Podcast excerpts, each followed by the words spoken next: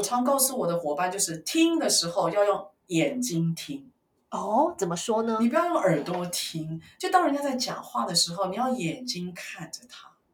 嗯，你光这个训练，你看看你你你有没有办法做到？如果你可以做到了，你会透过对方眼神的那个流转，你会进入到他的想象。嗯当你觉得你脑中开始有个画面在了，因为这样的专注凝视而导致有画面开始成型了，我就会说你开始进入。所以慢慢那个画面成型了，你觉得你开始进入了，你就大概可以知道你已经进入到所谓的敏感这件事情了。我觉得可以从倾听，从用眼睛去听，是一个可以训练的第一步。Hello，欢迎收听台版米兰达的质感可废，我是主持人 Shannon，用一杯咖啡的时间来聊聊职场和人生。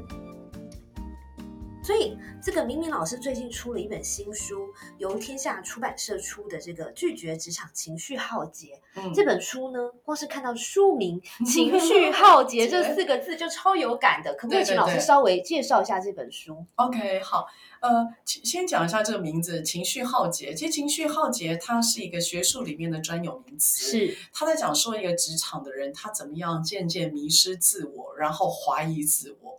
所以呢，而，这一切所有的怀疑还有迷失都来自于情绪。是，就当你面对你在职场上的时候，你可能一开始觉得在工作上面会超时工作，然后你会发觉身体累，接下来心理累，然后接着呢，你会慢慢发觉，哎，你好像做什么都会被责备，所以你开始怀疑别人，也怀疑自己，然后整个情绪会开始大量的低落。当情绪又开始低落的时候，你自己你就怀疑自己原来的那个工作能力，然后你会发觉你找不到找不到解方，嗯，所以呢，你的情绪会在里面和，你会从你会本来有修复能力的，后来你连修复都不愿意了，然后接着最后的状况是你整个情绪就像一壶烧干的水一样，然后呢，你会发觉你再也没有办法 input 的，因为你整个都掏空了，你在工作上是无力感，而且你怀疑自己了，这个就叫做情绪耗对，你。在讲这番话，是我心目中忽然有一个画面，就像一个榨干的柠檬一样，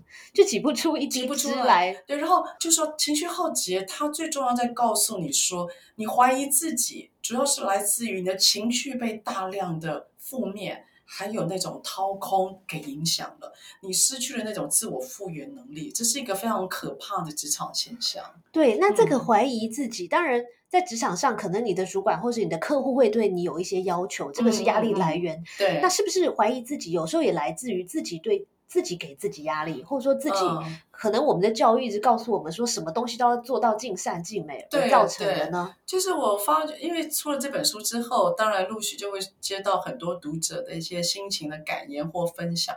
我发觉台湾的工作伙伴，当被呃责备工作能力的时候，大家都很厚道的，都会先反思是不是我自己有问题。嗯哼，就大家都会先反思自己是不是有问题，是不是工作能力啊他沟通不好，还是他学术不精，还是他惹了老板，嗯，或者是他真的做了什么他自己都不知道的错事。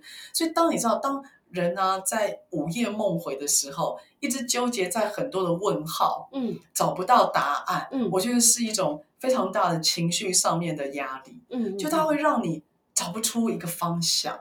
所以，我们大家很习惯在碰到问题的时候，都会自我反省。嗯可是你知道，可怕的就是，当你的过度自我反省，你就会陷在那个问号里面，然后那个问号会给你很多的焦虑。对焦虑一来，情绪就来了。对所以，假设我今天宣的你是我的老板，然后你昨天可能念了我两句，可是我一直不知道为什么宣的你会念我。例如，那隔天我再看到你的时候，我压力就来了，嗯，因为我接下来会想，哎呦，你是不是又来念我就是？可可能老板早就忘了这回事，对不对对，？然后我就会想，哎呀，老板念我，哎，可是我不知道为什么我会被念。哎，我应该没给你这种压力吧？哦，这讲这么这这个例子是踩到好我好了。所以我就说，我们台湾的职场伙伴，大家都非常神经紧张，在跟老板这样的对话。那我我我在书里面我有写说，如果你碰到这种状况，你自己要有自觉，那怎么办呢？重点是你总要学会解决这些情绪困扰，要有方法吧。对，对你总要学会这些方法，而不是放在心里一直在想这件事。所以我这本书我才会说，我有些方法学，然后要告诉这些情绪开始有困扰、开始有焦虑的人，你就要赶快去学会这些自我防身术，那免得到时候最后一步情绪耗竭了、掏空了，你开始高度怀疑自己了。我觉得那个对人是一个很大的都已经 too late，都要 too late 啊。对，然后这本书很厉害，明明老师不愧是这个。管理学院的博士候选人，你竟然提供了二十四个高情商沟通技巧，这个相当的实用。而且我很喜欢你这本书的一点是呢，组织的层次很分明。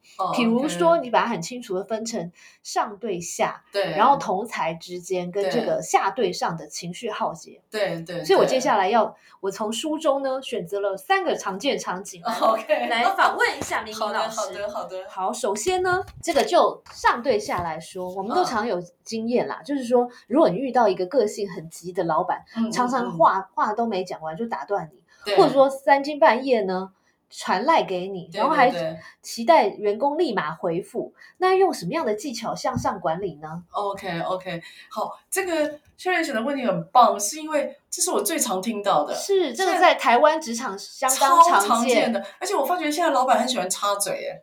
对，就很喜欢中途的问问题，就可见他们耐心不够，还有既有的答案太明显了。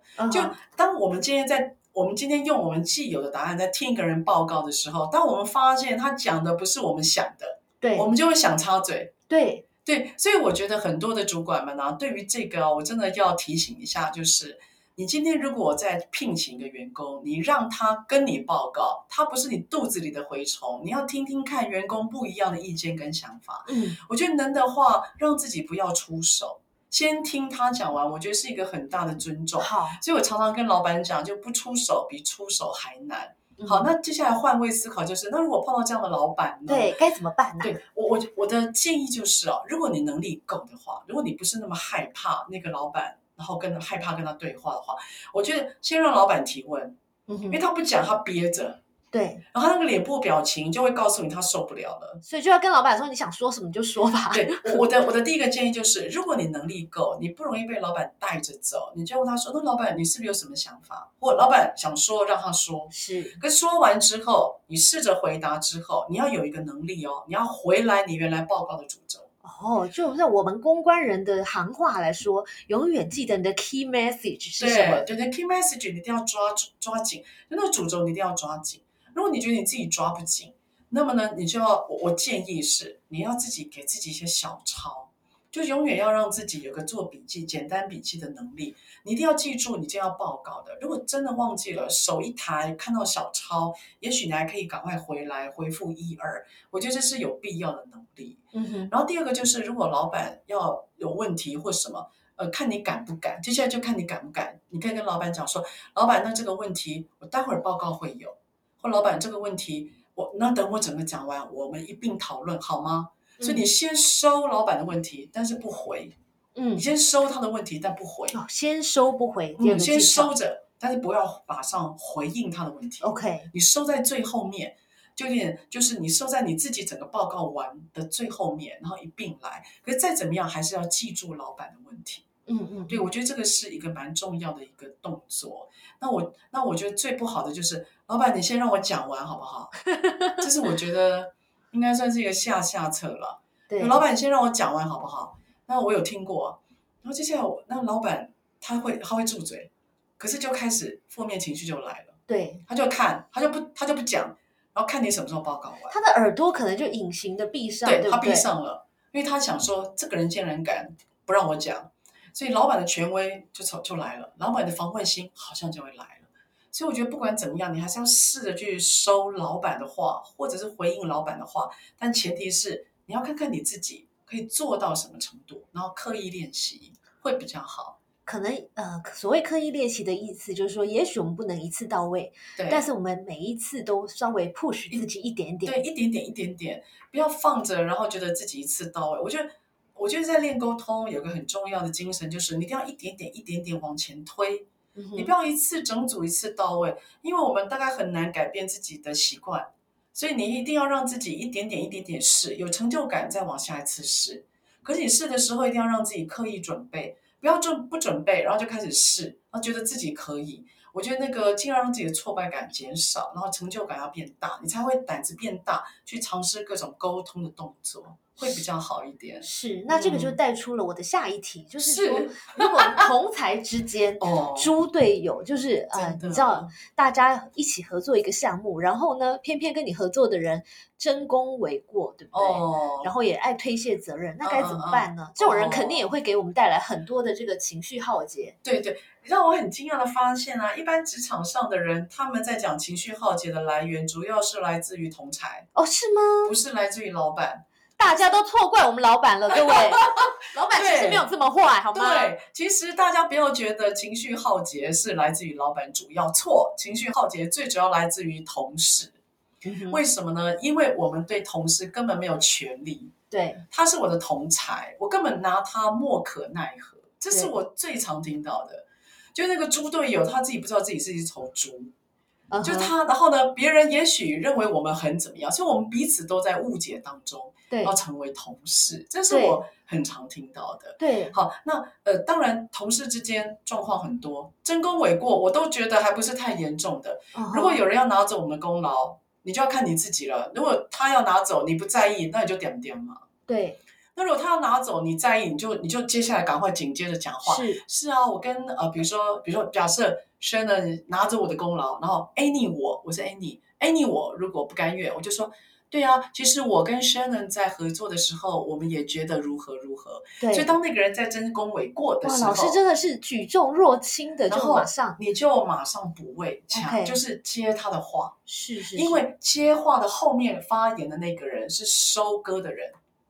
哦，你千万不要先讲，你就让他讲完，你之后站起来再谢谢前面的人，你就等于在收割。哦，而且你还有一种你是他老板的态势，哎，对，你会有哇大的态势。这招真的很厉害，要对，所以学起来。所以我就说，就看你要不要接受。你接受，你就你就微笑；你如果不接受，你就要起来讲。可是重点是你不能够点点，然后就私底下怪说，呃，他很烂，他如何如何。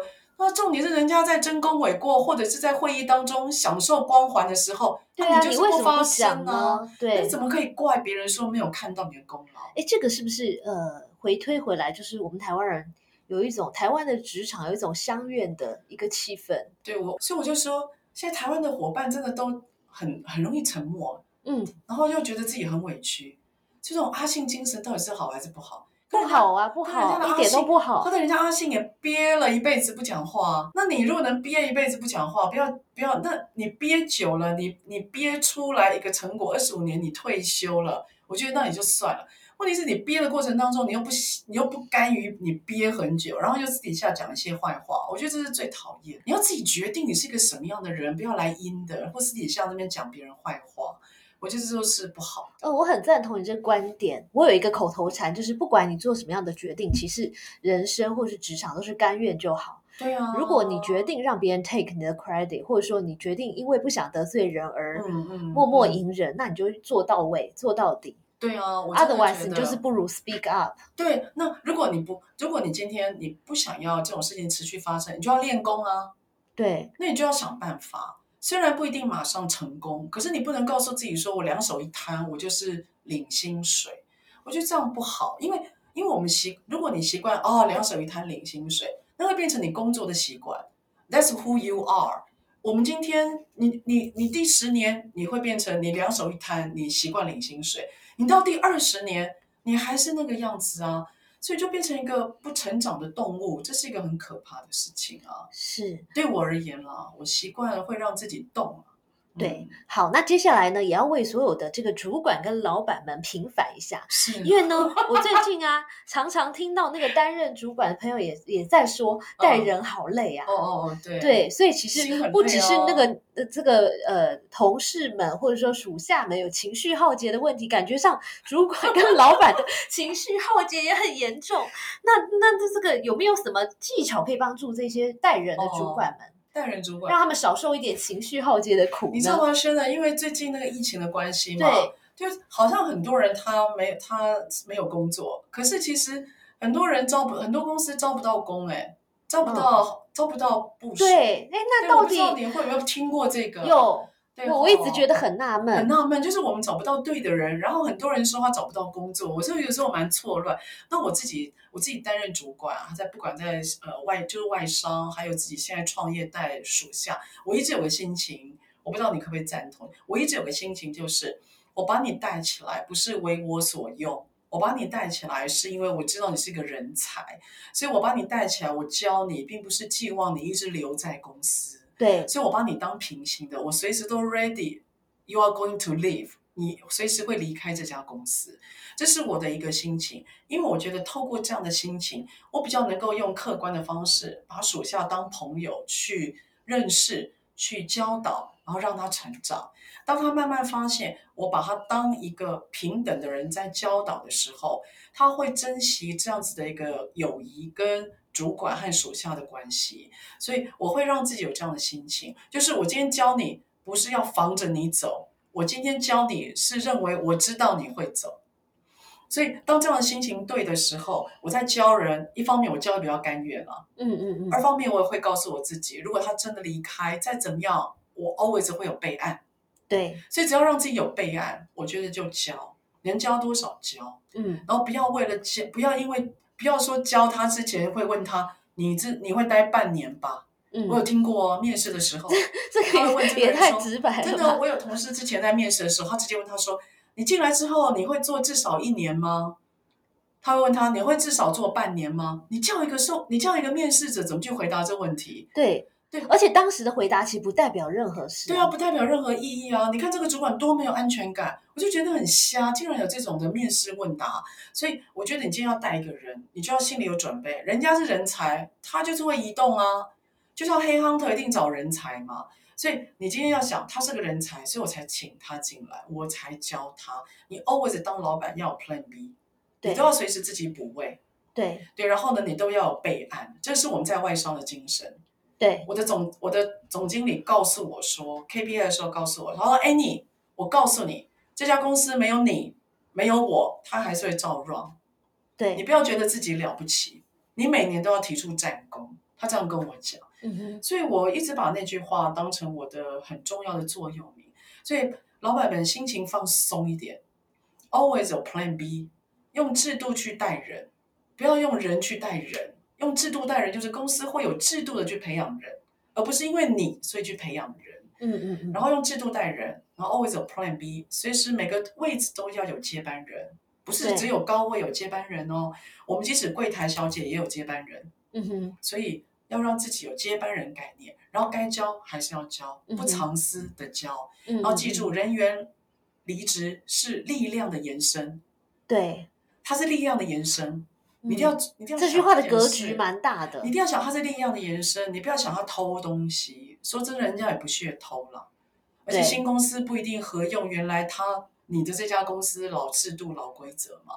所以我觉得就是那个心胸宽大一点，你要心胸大才会容百川嘛，那你才能够容人才啊。我觉得这个方面让自己放松一点呢、这是我给主管们的情绪浩劫之前的这个也是 老师的这个一个重要的体悟，对不对？老师也带人那么久了，对，因为我们看到人来人去实在太多了，那会不会伤心？当然会啊，因为每个都放感情嘛，怎么可能同事没有感情？一定的啊。那两三年打过仗，一定会有感情。可是啊，我每次都看着离开的人的背影，我就去告诉我自己，他是我力量的延伸。以后他会帮我打听某个产业的谁谁谁，以后他会告诉我去哪里拿案子比较快，所以我都用这样子来告诉我自己，甚至我会问他说：“哎，你走，那有没有你推荐的人，你觉得适合的？”嗯所以我觉得就是那是力量的延伸，不要太害怕，因为人总是会人来人往的，放松一点，因为你自己也不一定在那位置会永久啊。这是我觉得都要随时有离开的准备、啊对我们都不知。道人生会有什么新的啊安排或是变化。对啊，就你可能之前在银行，那你不一定知道会自己在这边多久嘛。那我在兰蔻，我也不知道我自己会在这边多久啊。所以我们自己当主管都有离开的心理准备了，更何况是员工。所以它不是我们的物品，它只是我们人生的朋友或过客，能够留尽量留，不能留要祝福。对，所以呢，我来 summarize 老师刚才的那一番肺腑之言，就是说，当主管要想得开，对不对？要有正确的心态。然后有的时候，其实你去想想看，这也是很公平的，因为你的员工付出了他的青春，对，来帮助你。呃，不管是主管或是老板，帮助你达到你的这个 business goal，嗯嗯嗯，那你是不是也应该相对的来帮助他成长呢？对对。所以当你这样想的时候，你会觉得这个 give and take 是很自然的事。对。那当员工走的时候，我很喜欢你刚刚讲的一句话，就说这是一个力量的延伸，而不是一个背叛，对不对？对，我真的觉得那个还蛮重要。我之前那个在某个品牌的时候，嗯，我们就前线的 BA 嘛，就是柜姐。他们流动率是百分之五十一，哇哦，五十一每两个吗？真的，每两个走一个，而且是在六个月之内。哇，那这样很辛苦哦，你就要一直一直一直训练。你知道那个那个恐怖的就在于啊，我们不但一直教，而且我们还要一直招募。嗯，我们得一直面试。哇，那个面试真的到后来你真的累了哦，所以你不但要面试，然后你还要去教。那教呢又很麻烦，教就是。一般一定要凑十二，我们是要凑十二个人才可以上课，否则对公司来讲成本太高。因为我们的基础训练课是两个礼拜十天，对。那那这这都要过我们基本的那个，就是我们要过一些 qualification，我们要做一些 qualification 的动作，不能他不能说上完课就 OK 的，他是要考试的。如果他考试没有通过我们，我们是不会让他取得这个工作的。哦，我们不准他到第一线去做销售动作，这挺重要的，因为柜姐毕竟就是代表你们这个品牌。对对，因为他会碰到 skin care 相关的知识，他如果推荐错商品，他用错力道在做服务，因为有时候有些人他需要他需要面部的护理，他需要彩妆，所以我们是非常严格的，是，所以那时候把关就非常的小心。你看，我们又要招募，然后我们就要去训练，那没有过的人，他又要再培训。所以这个这一连串过程很疲倦，非常疲倦，真的非常容易情绪耗竭。哦，真的耗竭。我那时候这时候真的怀疑说，到底是我教不好，还是他抗压性很差？嗯哼，就你会有时候有种怀疑，说到底我在干什么？因为你知道，我曾经啊一个月面试两百多个人，我到后来有一种海选的感觉。我跟你讲，我都快要厌世了。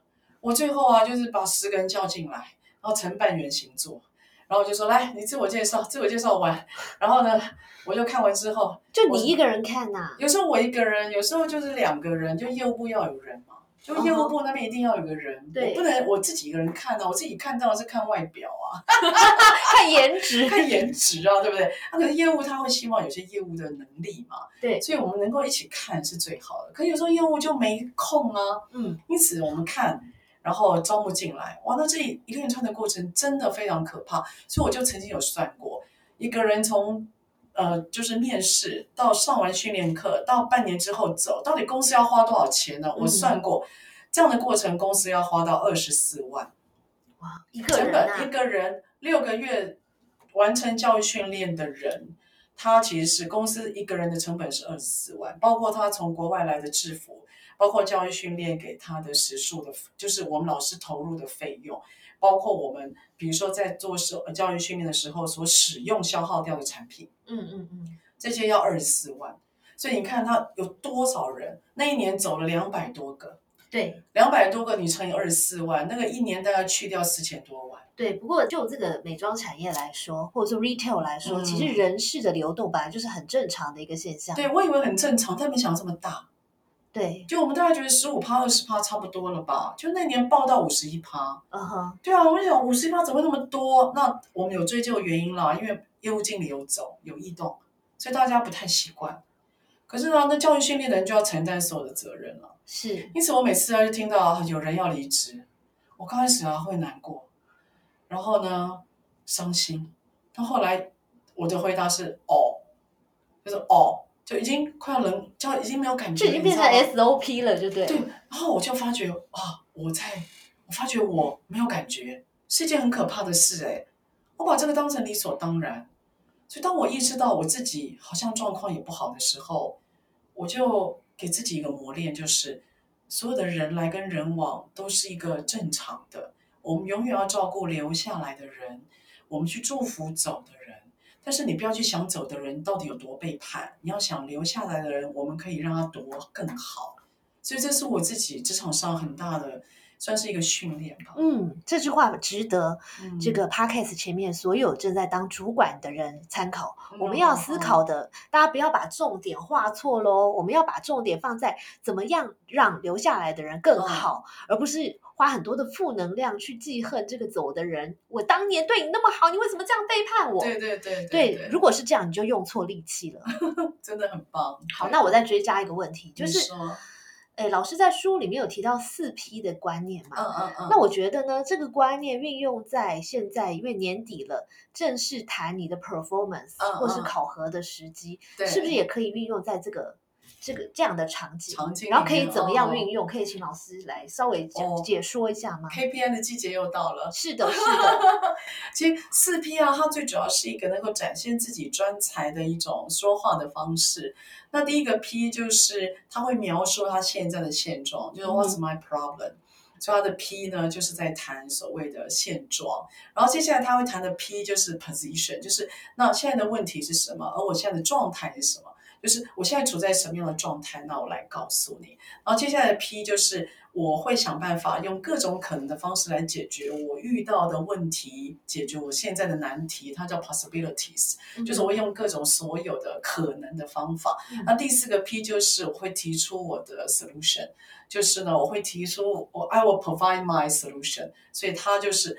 我会描述，它整的来讲就是我会描述我现在的问题，描述我现在的现状，我也告诉你，我曾经尝试过各种的方法，而我最后找到了我的解决的方案，所以代表我成长了，代表我克服了，代表我学习了。所以我觉得，如果各位可以学习一些沟通的架构跟方法，当你遇到一些关键时刻，比如说 KPI，比如说你今天要跟客户提案，那像这样子有架构的沟通方式，就会帮助你比较不慌乱，你不会东讲一点西讲一点。所以四 P 就是创造自己的价值，然后告诉对方你所呈现出来的努力，好，应该是可以用得上的。对，这个太实用了。嗯我觉得完全可以把这个四个 P 的公式呢，拿来放在你的这个谈判桌，谈判桌或者说老会议室上面来用。对那如果你是要被 review 的人，对，你可以按照这个四个 P 的起承转合的逻辑来这个梳理你的 performance。，对对。如果你是主管，我觉得我们身为主管，有时候有有一点太急于想要发表自己的看法，比如哦说人家才坐下来讲了一半，然后你就说哦，我给你个建议，你应该巴拉巴拉巴拉，哦，就是你太快就跳到了最后一个 proposal 的一个阶段。，对，对那我觉得这个给我的提醒是说，有时候我们要耐住性子，先嗯听下别人想要讲什么，对，然后最后你再站在一个协助他成长的角度来加一些 value，其实就可以了。所以，呃，我这本书啊，《拒绝职场情绪浩劫》，其实我最主要的立论论点就是，你要学一些沟通的工具跟结构。是，嗯我觉得沟通的工具的确可以帮助我们在面对各种状况的时候，你要能够有层次的去说出来。我现在比较怕的就是，有些人觉得他口才很好，嗯哼，哇，他经验老道，对，他什么都能够应付。我最怕这种人，因为我觉得太理所当然，而导致他会落于他的习惯，他会忽略对方是谁，他只关注他自己是谁。其实我们沟通最主要是跟对方去做通的动作，对所以对象是谁会决定我们沟通是否有效。假设我今天都在 p o c k e t 上面跟在生人节目谈沟通或者职场，我我呃假设这个节目是给职场的，那也许我们就会跟对职场二三十岁的人，我们会调整我们说话的方式。对，但如果今天是针对一群可能高三或者是大四的学生，我们讲话的内容又会不一样。对，所以，我们沟通为什么会成功？不是因为我们多能讲，我们沟通会成功，是因为听的人他听得懂，嗯，他有感，对不对？他有感。所以，通这件事情是取决于对方，而不是取决于我们。就当你觉得自己今天能讲，你今天自己好会讲，它并不造成成功的条件。嗯，它成功的条件必须是你懂得去调、去 tune 你沟通的方式、内容，而让对方听得懂的。嗯，所以沟通最难不是在于多会说，而是难在你如何调整。所以我有时候在上课的时候，我都会说，见人说人话其实很难，对呀，见人说人话真的很难。你觉得今天很会讲又如何？但见人说人话其实是个艺术，不要用这句话去讨凯别人。他今天真的能够见人说人话，你要佩服他。对，因为他至少做到了换位思考这件事对啊，情。换位思考是每个人沟通都必要的。可是问题是我们平常有在说，但有在做吗？你有感受到吗？你感受到他那个难过、情绪、害怕、犹豫吗？所以沟通本身就是一个情绪和状态的进入啊。所以当你对人缺少敏感度，你就没有办法好好沟通。那为什么你会缺敏感度？因为你可能是以自己为中心，或你不习惯这样子。嗯所以我觉得有一点点敏感度在沟通是好的，那有一点点敏感度，掌握情绪这样的训练也是好的。好，那我这样子就是忍不住要再追加一题了。我们要怎么样培养我们的人敏感度啊？因为并不是每个人都是高敏感的动物，对不对对？的，对的。最近这个好像对，高敏感度也是一个很夯的话题对很。夯的话题。太 overly 的敏感其实也不好啦，因为自己会很受伤。对，其实同理心有它黑暗面。对太同理心的人呢、他没办法当主管，对，他会他进入太强，就有点绑手绑脚，对不对对？他没办法下行政命令，他没办法做一些大的决策。这嗯的确我承认。对，那但是也有另外一派人是天生就是自我感觉很良好，然后 即便极便端，就是即便人家可能对他有一点意见，他都不会有感觉。我觉得这种人也不能当主管。对。那整体对来说，我们怎么样培养一个恰到好处的敏敏感度呢？我自己有个训练，我觉得这个训练蛮好。就是如果你你要怎么样培养自己敏感度而有高的沟通能力，对，我觉得先练习倾听。嗯哼，那我常告诉我的伙伴，就是听的时候要用眼睛听，哦，怎么说呢你？不要用耳朵听。就当人家在讲话的时候，你要眼睛看着他。嗯，你光这个训练，你看看你你你有没有办法做到？如果你可以做到了，你会透过对方眼神的那个流转，你会进入到他的想象。嗯当你觉得你脑中开始有个画面在了，因为这样的专注凝视而导致有画面开始成型了，我就会说你开始进入。所以慢慢那个画面成型了，你觉得你开始进入了，你就大概可以知道你已经进入到所谓的敏感这件事情了。我觉得可以从倾听，从用眼睛去听，是一个可以训练的第一步。是好，那接下来就是那怎么样确定我自己没有没有太过敏感而太过进入？对，我觉得你在公司里面，你心里要有一个对于主管这个角色的认定，就是什么叫主管？主管就是主要管的人嘛。那你要管谁？你要管团队。你今天要想，你今天要做对的事情，要对所有的员工负责。所以你今天所下的任何决定，一定要有适用普遍性。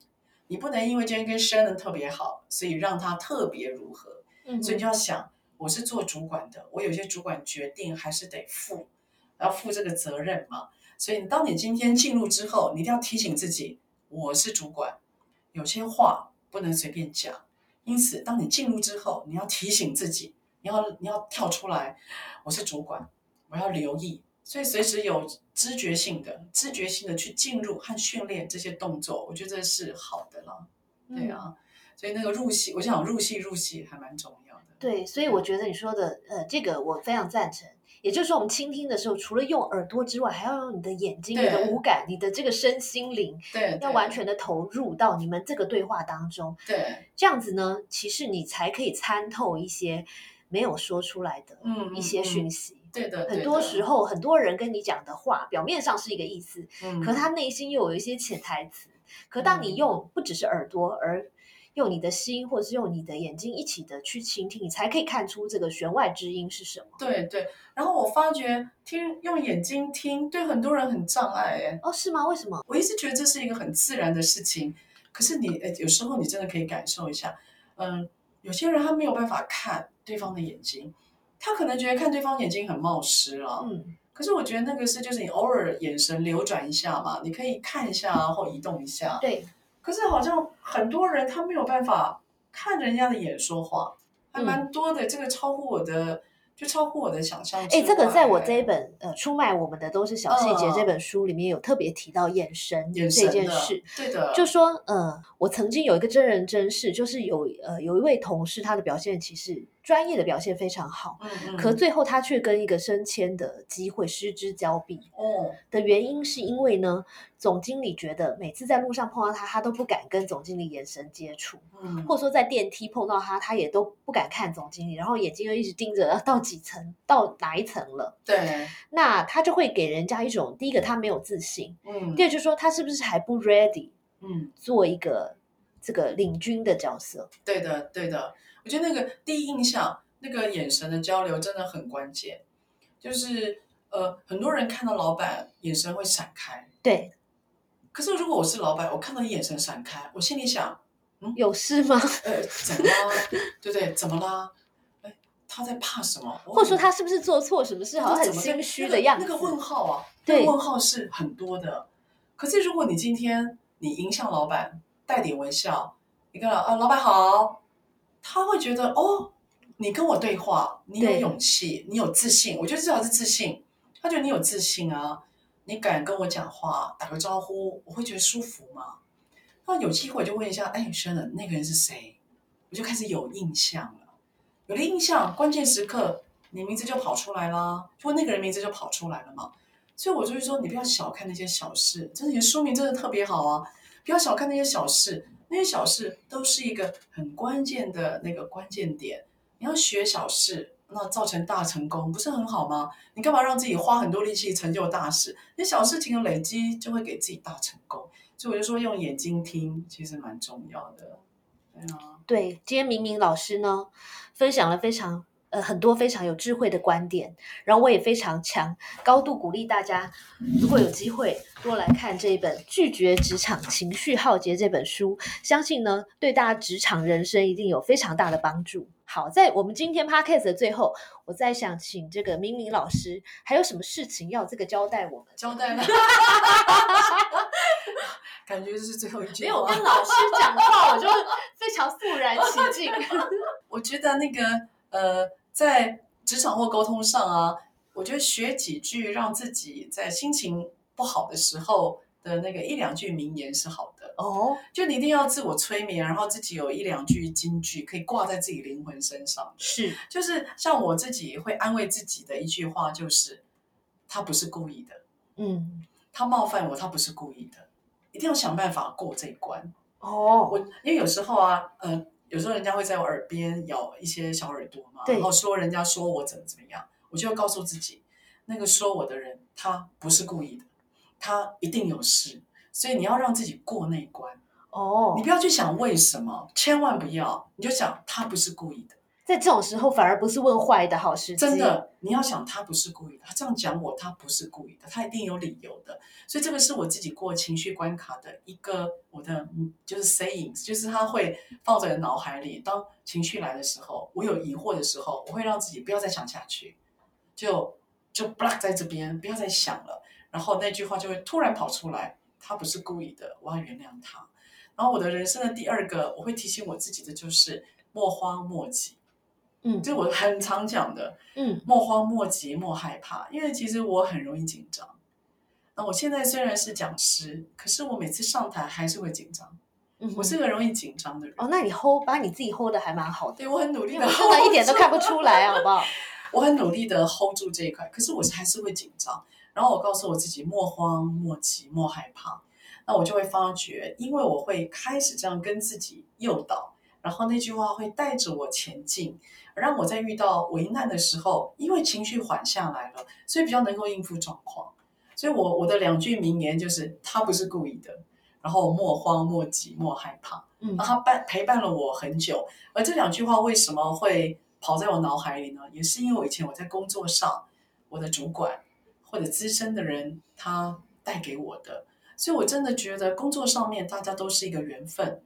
呃，有我在资生堂有一个人跟我讲过说，他说：“哎你我吗？哎你，他说：哎你，只要公司里面有一个人值得你学习，只要公司里面有一件事觉得你去奋斗，你就不应该离职。”嗯哦，那句话一直在我的身上，好像刻画一样，然后在我的灵魂里面一直提醒我这件事。所以，纵然我现在工作上有很多自己想玩的内容，然后有时候有时候想说啊，这个合作伙伴是不够好，可是我就会问自己，我可不可以学？我有没有留下来的理由？只要找到一个了，我就会继续再跟他往好的方面走，然后莫慌莫急莫害怕，啊，试着原谅对方，找到他的好，你就会更确定你是谁，还有你在做什么。所以我觉得这是很多职场上大家可以感受，你可以找你的啊，那我的是这两句，他陪伴我很久，嗯，所以献给有缘的人。好，非常谢谢明明老师不藏私的跟我们分享他的金句，在这边呢，也可以希望也可以激励大家自己也创造出自己的金句，嗯让我们的这个不管是人生或是职场的人生都充满了满满的正能量。谢谢明明老师，好，谢谢人，谢谢大家。谢谢收听今天的 Podcast，希望你喜欢今天的这杯咖啡。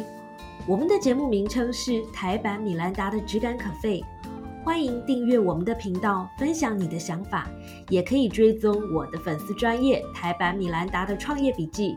我们下次见喽，拜拜。